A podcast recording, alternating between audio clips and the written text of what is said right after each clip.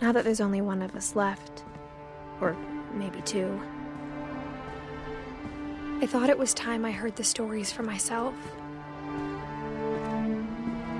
and found out what happened to everyone else. But now I'm worried the stories themselves might be the problem. Maybe we believed so much in a family curse, we made it real.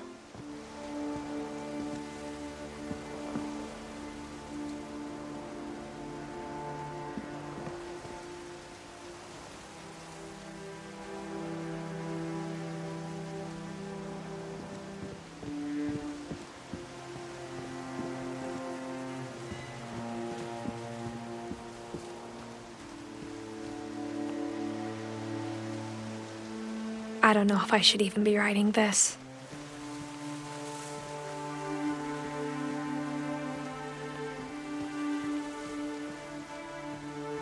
Maybe it'd be better if all this just died with me.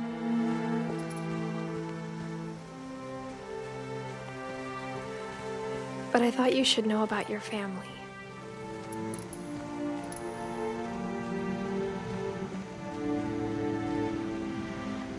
And the history you're a part of.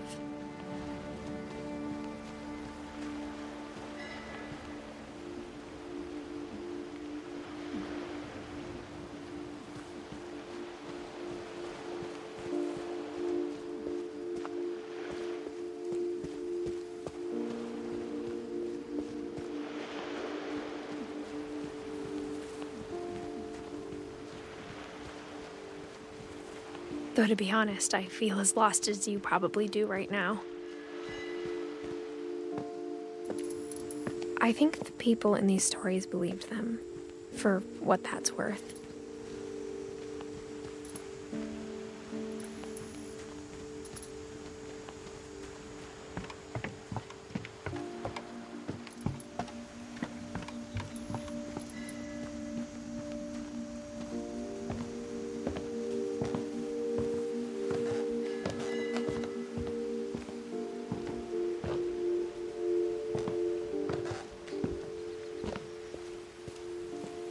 And when you look at the house, at that history of imagination and stubbornness and madness, any of it seems possible.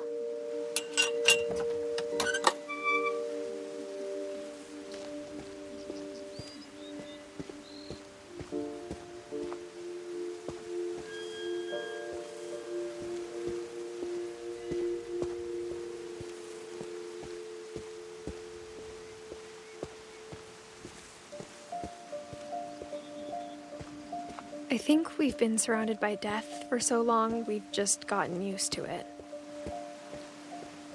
What kind of family finishes building a cemetery before starting the house?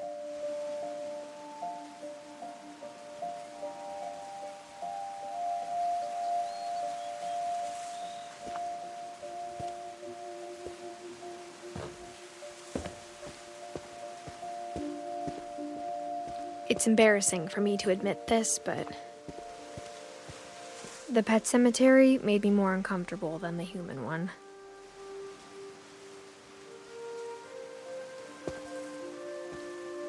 Three of the gerbils are mine, and two had been my fault.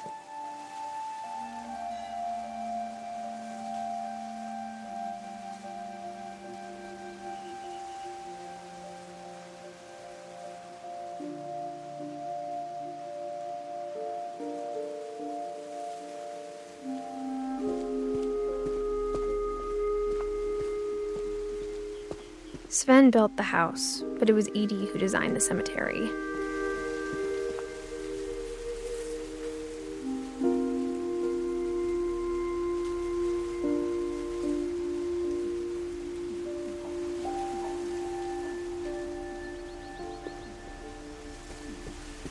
I'm sure Odin's monument had been Edie's idea. My mom was always trying to move on, but for Edie, the past never went away. She could see it poking out of the water at low tide.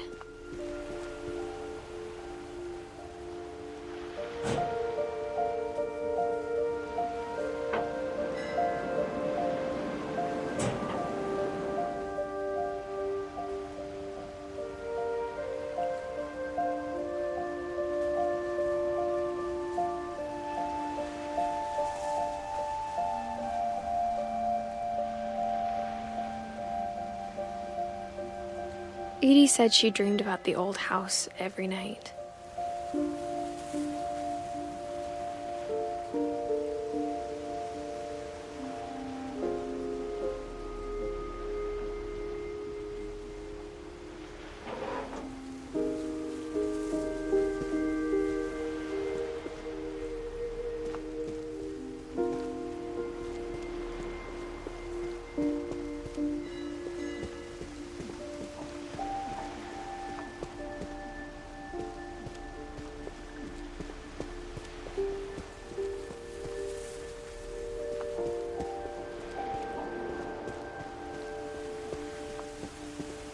Edie's side was always easier for me to understand.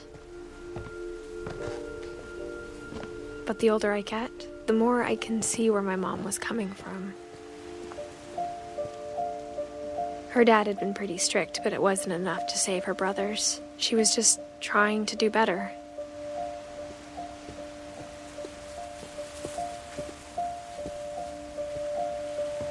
She lost two of her brothers, just like I did. I get why she tried so hard to protect us.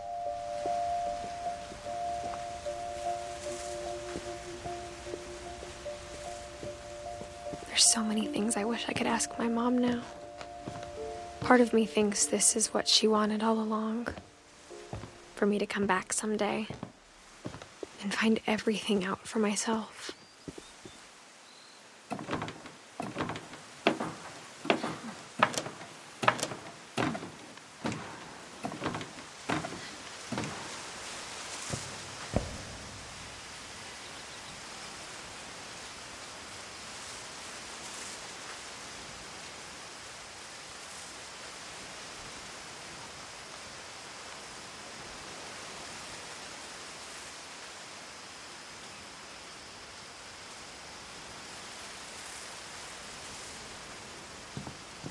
But looking back on it now, if she told me there was going to be so much climbing, I never would have come when I was 22 weeks pregnant.